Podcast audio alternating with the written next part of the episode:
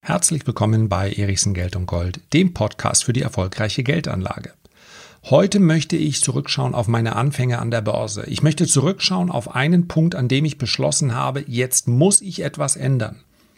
Und was ich dann geändert habe, war eine Strategie anzuwenden. Und ich werde diese Strategie ganz konkret hier vorstellen. Ist einfach zu verstehen, einfach nachzuvollziehen. Ob sie für euch hilfreich ist, das müsst ihr dann entscheiden. Damit blicke ich automatisch auch auf eine Zeit zurück, in der ich mich gelegentlich gefragt habe, bin ich jetzt zu blöd für die Börse? Oder als junger Mensch neigt man ja manchmal zu grundlosem Selbstbewusstsein? Oder ist die Börse zu blöd für mich? Also, legen wir los. In den allermeisten Fällen rede ich hier im Podcast ja, ja, so wie der Berliner sagt, frei Schnauze. Tatsächlich gibt es aber auch Einleitungen, die man vielleicht lieber bleiben lassen sollte. Mein Gedanke war nämlich, ich sage jetzt am Anfang, das ist klassische Social-Media-Strategie, dass ich gleich im Podcast die Hosen runterlassen werde, im übertragenen Sinne natürlich, denn ich blicke auf meine eigenen, nicht immer erfolgreichen Anfänge an der Börse. Und dann wollte ich dich gleich bitten, den Podcast zu abonnieren und vielleicht eine Bewertung oder ein Feedback oder einen Kommentar zu hinterlassen, ein paar Sterne zu hinterlassen. Dann fiel mir ein, dass das Bild, wie ich meine Hose runterlasse und du dafür mir eine Sternebewertung gibst, vielleicht nicht ganz passend ist. Aber mir ist jetzt auch nichts anderes eingefallen. Also, wir werden gleich über meine Anfänge sprechen, auch über Anfänge, in denen ich viel gezweifelt habe. Eine Zeit, in der ich im wahrsten Sinne des Wortes dachte, du bist zu blöd dafür. Das gibt es doch gar nicht.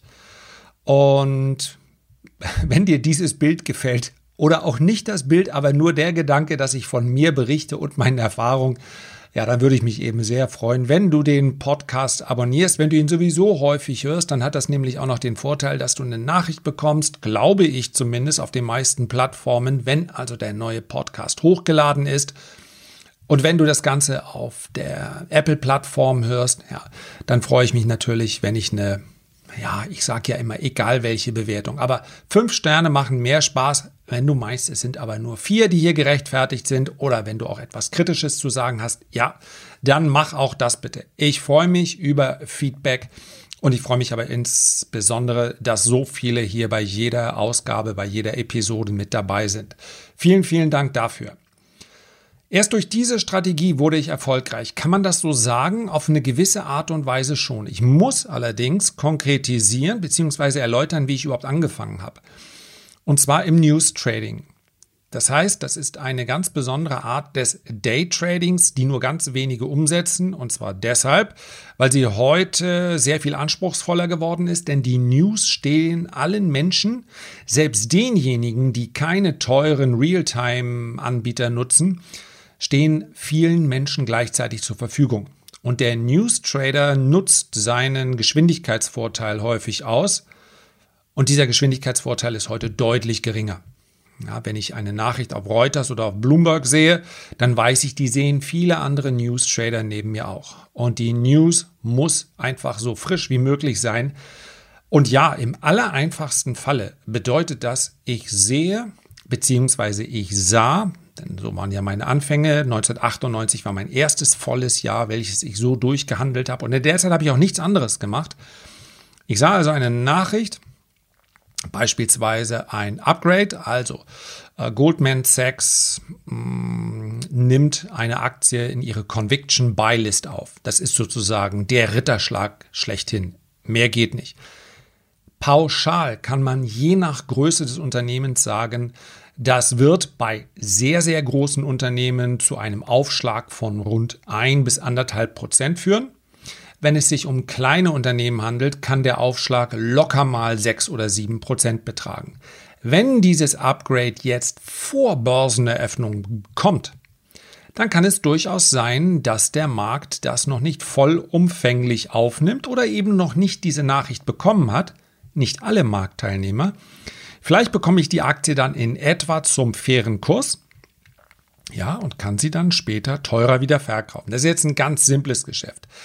News Trading ist oft, oft auch zeitversetzte Arbitrage, wenn ich also eine Nachricht sehe und sage, das könnte später, wenn dann der US-Handel beginnt, bei einer US-Aktie ist das der relevante, zu einer Bewegung führen, häufig auch zu einem Abschlag führen.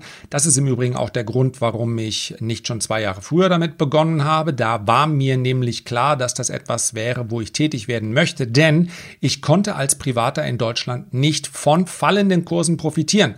Dazu musste ich erst, lang, lang ist es her, zu einem bestimmten Broker gehen, bei dem ich das umsetzen konnte. Also ich konnte eine Aktie zuerst verkaufen und sie dann später günstiger zurückkaufen. So hat das alles begonnen. Zigtausende von Geschäften habe ich mich nur darauf konzentriert. Einzig und allein, da sagen wir mal 98% News Trading. Und tatsächlich, das kann ich so sagen, bin ich durch das News Trading finanziell unabhängig geworden. Das sollte allerdings jetzt hoffentlich niemanden, der irgendeiner anderen Tätigkeit nachgeht, dazu veranlassen zu sagen, oh, dann werde ich jetzt News Trader. Die Zeit, in der ich begonnen habe, war geradezu perfekt. Der Aufbau der Dotcom-Blase, sehr viel Volatilität, Aktien haben sich stark bewegt. Heute ist das sehr viel schwieriger, sehr viel aufwendiger und es ist vor allen Dingen ein Fulltime-Job und der wird auch nicht mehr so gut bezahlt wie früher. Also das als kleinen Disclaimer mitgeschickt.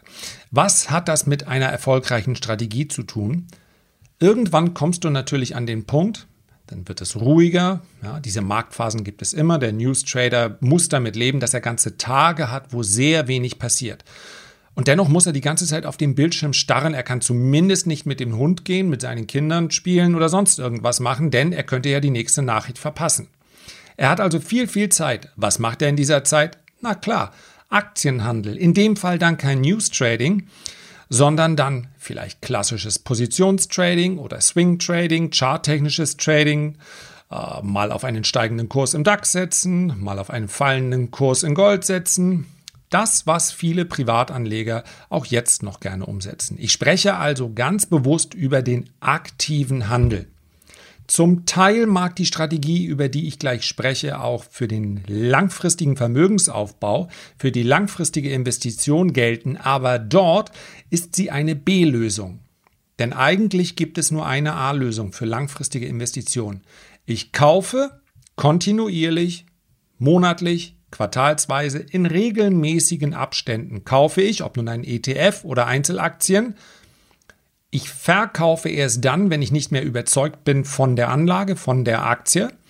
Ja, bei der ETF-Anlage gibt es also praktisch nie einen Grund zu verkaufen, es sei denn, es ist der Punkt gekommen, wo ich mein Vermögen aufzehren, aufbrauchen möchte. Ansonsten gibt es nichts. Es gibt keinen Crash, der mich dazu veranlassen kann, zu verkaufen, denn ich werde ihn niemals nie timen können. Was ich also in Crash-Bewegungen machen kann, in starken Korrekturen, ist verstärkt nachkaufen. Diese Strategie wäre in exakt 100% aller Fälle in der Vergangenheit aufgegangen. Ja, vielleicht kommt irgendwann der Tag, wo dann die Börse im Anschluss abgeschafft wird und dann wird es nicht aufgehen. Halte ich aber eher für unwahrscheinlich. Das ist die langfristige Strategie. Man kann gar nicht so viel verkehrt machen, außer in Panik zu verkaufen. Wenn man etwas aktiver an die Sache herangehen möchte, da kann man alles Mögliche falsch machen und wird wahrscheinlich auch alles Mögliche falsch machen und dann Geld verlieren und dann sich entnervt abwenden und sagen, die Börse ist nur für die, die sich damit auskennen, im besten Fall, oder die Börse ist manipuliert oder es ist nur für die Reichen, die Big Boys machen das unter sich aus. Überhaupt nicht der Fall. Nur die Big Boys haben eine Strategie und das haben viele Privatanleger nicht. Und die Strategie, über die ich jetzt sprechen möchte, klingt sehr, sehr simpel. Aber sie ist eine, die für mich funktioniert hat, weil sie meinem, und jetzt kommt ein ganz furchtbares Wort, meinem mentalen Setup einfach nicht nur entspringt, sondern dazu passt. Und das ist der wesentliche Punkt, mit dem sich jeder auseinandersetzen muss, der seine Fühler in Richtung aktive Geldanlage ausstreckt oder dort schon aktiv ist. Er muss akzeptieren, dass die Hauptfehlerquelle nicht an der Börse zu finden ist, nicht in den verkehrten Werten zu finden ist, nicht am Broker liegt, nicht hier, nicht da, nicht, nicht die Politik, nicht an den Steuern, sondern die liegt zwischen den Ohren. Die Fehler werden in aller Regel vom Anleger, vom Trader, vom aktiven Händler selber gemacht. weil er ohne Strategie rangeht oder weil er eine Strategie adaptiert, eine Strategie übernimmt, vielleicht eine, die er im Buch gelesen hat oder im Video gehört hat, ohne zu prüfen, ist das eine Strategie, die ich auch umsetzen kann. Umsetzung bedeutet hier durchhalten.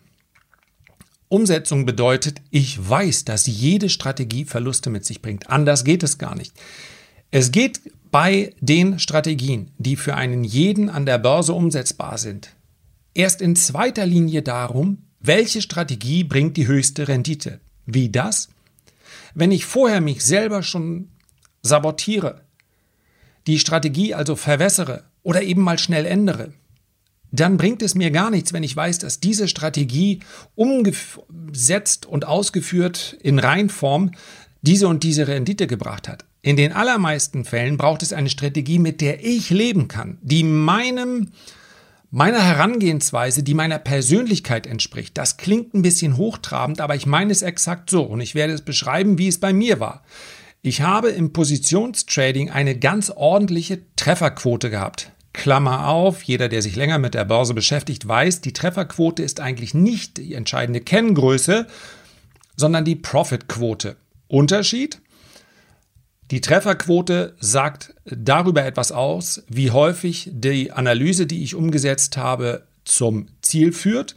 Die Profitquote beschreibt aber, wie viel ich damit verdiene. Und wenn ich nur mit jedem dritten, mit jeder dritten Aktion an der Börse etwas verdiene, aber mit dieser dritten Aktion mehr verdiene als mit den ersten beiden Aktionen, wo vielleicht Verluste entstanden sind, verdiene, dann ist das vollkommen in Ordnung. Dann reicht mir eine Trefferquote von 33 Prozent, Klammer zu. Unterschied zwischen Trefferquote und Profitquote. Aber die Trefferquote war bei mir in Ordnung. Das heißt also, ich habe charttechnische Analyse umgesetzt, Markttechnik angewandt und bin dann dort eingestiegen. Habe aber selbstkritisch feststellen müssen, obwohl in einer Vielzahl der Fälle sich der Basiswert unter dem Strich rückwärts betrachtet dann eigentlich in die Richtung entwickelt habe, wie ich es auch erwartet habe.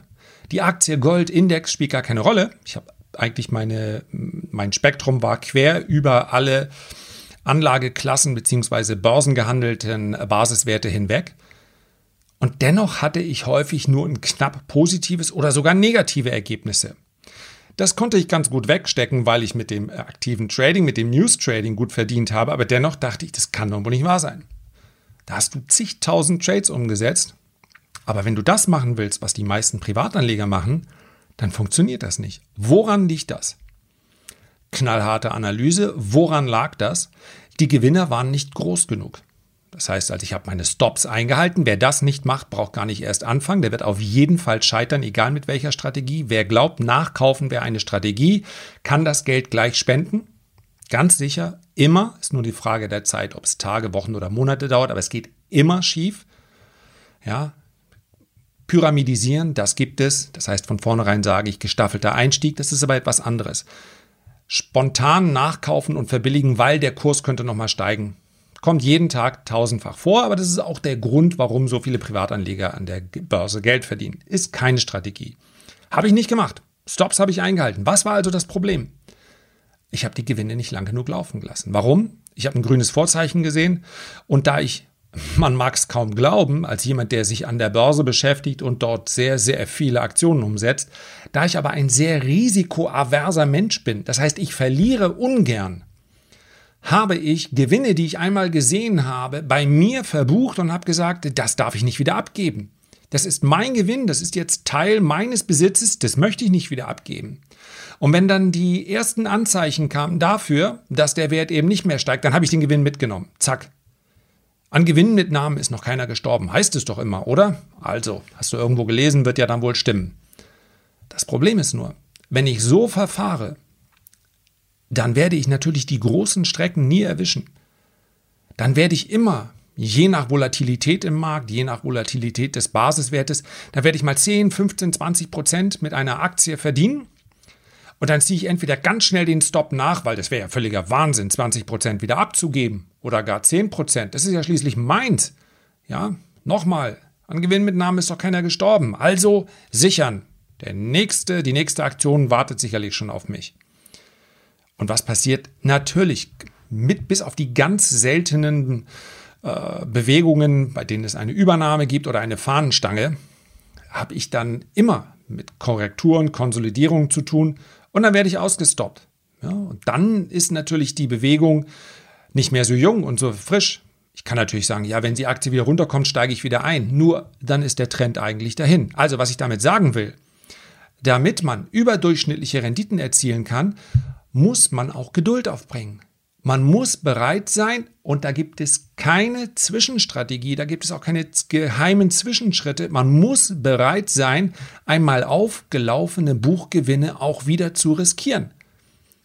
Sonst geht es nicht. Ich kann nicht in eine Aktie investieren und sagen, ich möchte gern eine Kursverdopplung. Ist schließlich eine super heiße Pharmaaktie. Aber ich möchte, wenn ich einmal 20% Gewinn habe, möchte ich die nie wieder abgeben. Das funktioniert nicht. Wie sah also meine Strategie aus? Und nochmal, es geht nicht um eine renditeoptimierte Strategie, sondern eine, die ich durchhalten kann. Großer Trommelwirbel, Teilgewinnmitnahmen. Exakt das hat mein Gewissen beruhigt. Okay, ich sehe einen Ausbruch in einer Aktie. Wenn wir über die Markttechnik sprechen oder eine Aktie hat eine bestimmte Nachricht, auf die ich spekuliert habe, bekomme, bekommen oder die Quartalszahlen waren gut, was auch immer fundamentaler aktiver Handel sehr, sehr schwer. In der Regel wird es also die Markttechnik sein. Wir können es auch Stimmung nennen. Dann bewegt sich die Aktie in meine Richtung. Sehr gut, genau das habe ich erwartet. Und jetzt kommt der Moment, wo ich eigentlich die Gewinn absichern will. Jetzt ziehe ich aber den Stop nicht eng nach, um diesen Gewinn abzusichern, denn das würde ja schon bedeuten, ein Teil des Gewinns wieder, gebe ich wieder ab, sondern ich definiere vorher, wohin könnte diese erste Bewegung führen.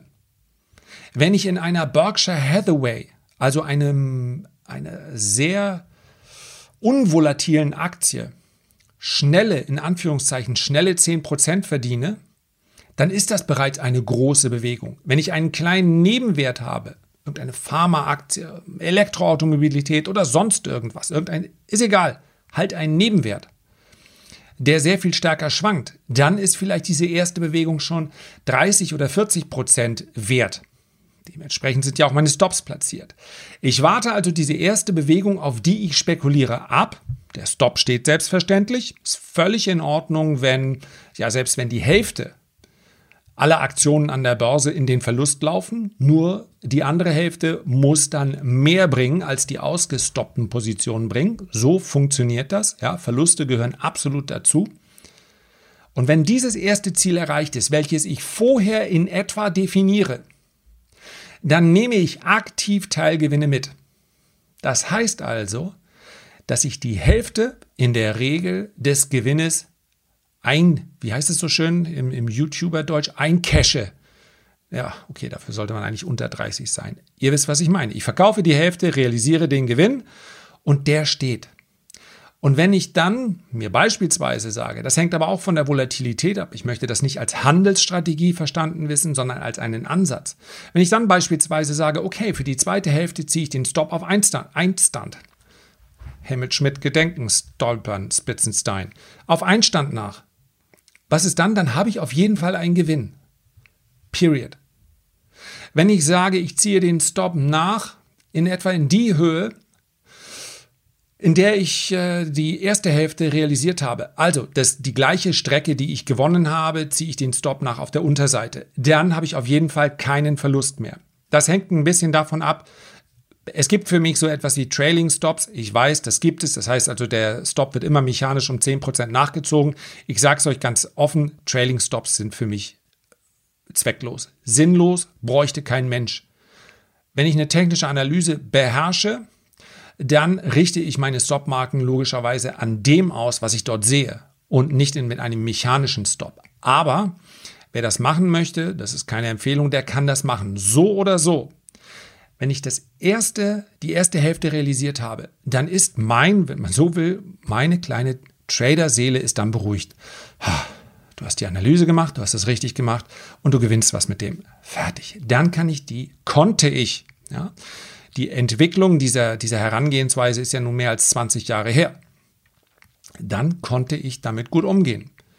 Dann konnte ich auch die zweite Hälfte, der konnte ich sehr schön zusehen. Und es hat mich überhaupt nicht gestört, wie die geschwankt hat. Denn die zweite Hälfte, die soll dann ja durchaus noch höhere Renditen bringen. Aber sie darf dann auch wieder schwanken. Mein Stop halte ich trotzdem ein. Aber sie darf eben auch steigen. Sie darf sich entwickeln. Und wenn ich jetzt gerade in mein aktuelles Portfolio reinschaue, dann sehe ich mindestens, ich klicke einmal im Hintergrund, wenn ich darf. Ich weiß gar nicht, ob man das Klicken hört, wenn ich. Eins, zwei, drei, vier, fünf, fünf oder sechs Positionen sehe ich in dem Depot, wo ich meine aktive Strategie umsetze bei denen die zweite Hälfte noch läuft. Ne? Ist wenig verwunderlich, denn in den letzten Wochen war der Markt ja, hm, so gab es eine ganze Menge Chancen. Und diese Positionen laufen weiter. Wir sind in den letzten ein, zwei, drei Tagen etwas schwächer gewesen im Markt. Ja. Und die Schwankungen stören mich dann nicht mehr. Das ist meine persönliche Herangehensweise. Wer jetzt sagt, naja, aber dadurch hast du natürlich auch nur die Hälfte der Rendite, weil ja nur die Hälfte der Position im Markt ist. Du hast also nicht die maximale Rendite, die du mit dieser Position gehabt hättest, wenn du einfach durchgehalten hättest. Und dem rufe ich zu, exakt. Deswegen sagte ich, diese Strategie ist keine, die ich unterschreiben oder überschreiben würde mit, so maximierst du deine Rendite.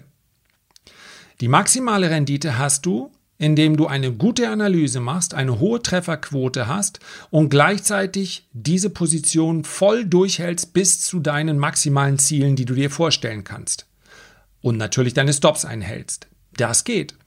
Aber ich kenne meine eigenen Schwächen und habe deshalb eine Strategie angenommen, mit der ich persönlich umgehen kann, wohl wissend, dass ich das schwächste Glied in der Kette der Geldanlage bin. Und das ist das, worum es mir heute geht. Nicht, dass du meine Strategie adaptierst mit den Teilgewinnmitnahmen. Vielleicht bist du auch absolut cold-blooded und sagst, völlig zu Recht, es ist ja nur bedrucktes Papier. Es ist ja nur Geld, welches nur dann eine Energie entwickeln kann, wenn ich es investiere oder wenn ich es konsumiere. Also, wenn mal was weg ist, gar kein Problem. Dann ist es gut, dann ist deine Strategie eine andere. Für mich ist das die Strategie, auch wenn die Positionen heute größer sind als die, mit denen ich angefangen habe. Für mich ist das immer noch die Strategie, mit der ich am besten umgehen kann, die für mich unter dem Strich die besten Ergebnisse liefert. Weil ich tatsächlich völlig unabhängig davon, wie die Börse gerade läuft, völlig unabhängig davon und wirklich völlig unabhängig davon, wie meine eigene Performance gerade ist, weil mich das nicht mehr tangiert. Und das ist für mich der Idealzustand. Leidenschaft ist gut und schön, die kann ich auch in vielen Dingen des Lebens, auch im Sport ausleben. Und das soll jeder auch gerne an der Börse machen. Aber ich komme an der Börse am besten zurecht, wenn ich dieser, diesem Treiben nahezu emotionslos gegenüberstehe. Der Aufruf lautet also, finde eine Strategie, die zu deinem persönlichen, und jetzt sage ich nochmal das grauenvolle Wort, mentalen Setup passt. Herzlichen Dank für deine Aufmerksamkeit. Ich freue mich, wenn du dir die Zeit nimmst, ein Feedback oder einen Kommentar zu hinterlassen. Und ansonsten freue ich mich ganz einfach, wenn du beim nächsten Mal wieder mit dabei bist. Mach's gut, bis dahin. Liebe Grüße, dein Lars. Thank you.